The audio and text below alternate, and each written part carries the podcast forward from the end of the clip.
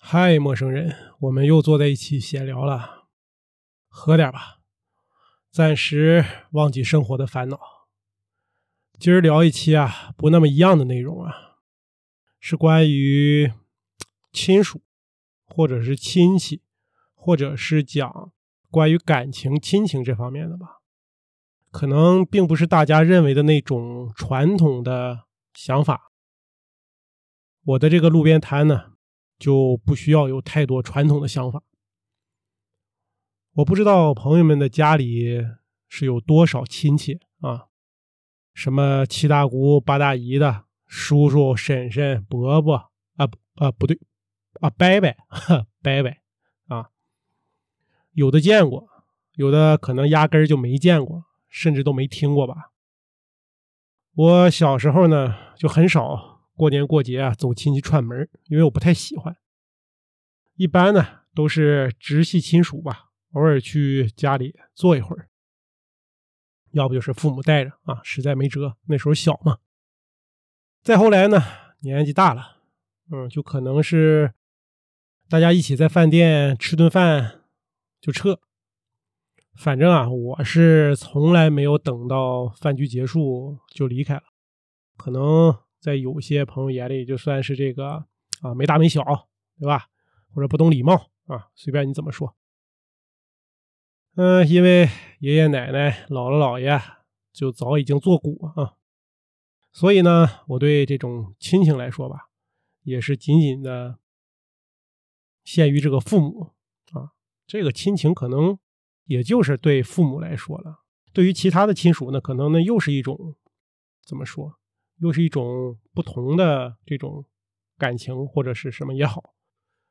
对于其他的这些亲戚呢，那我就是你敬我一尺，我敬你一丈，大概就这个意思，谁也不欠谁的，就像是和普通朋友的关系差不多吧，用不着过于亲密啊，给大家都互相留有一定的这些空间。其实有句话说的挺有意思的，就是。亲人要生，生人要熟，这个熟人要亲。我个人呢，对这几句话的了解是这样的啊，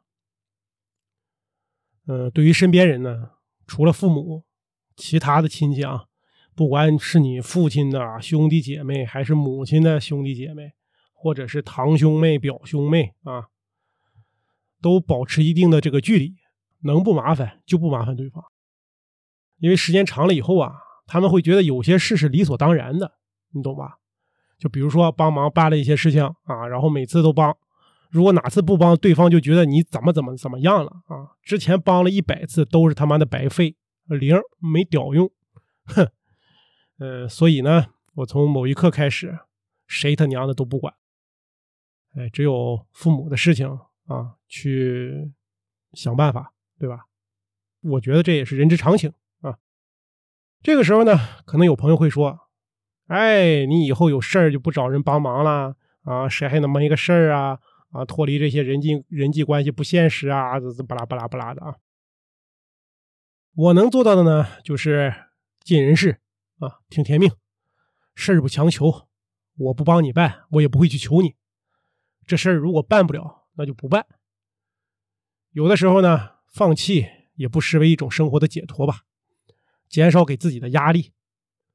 你虽然可能很成功啊，就你的这个人际人脉很广啊，怎么怎么帮助你取得一定的成功，但是你不一定快乐或者是心理健康。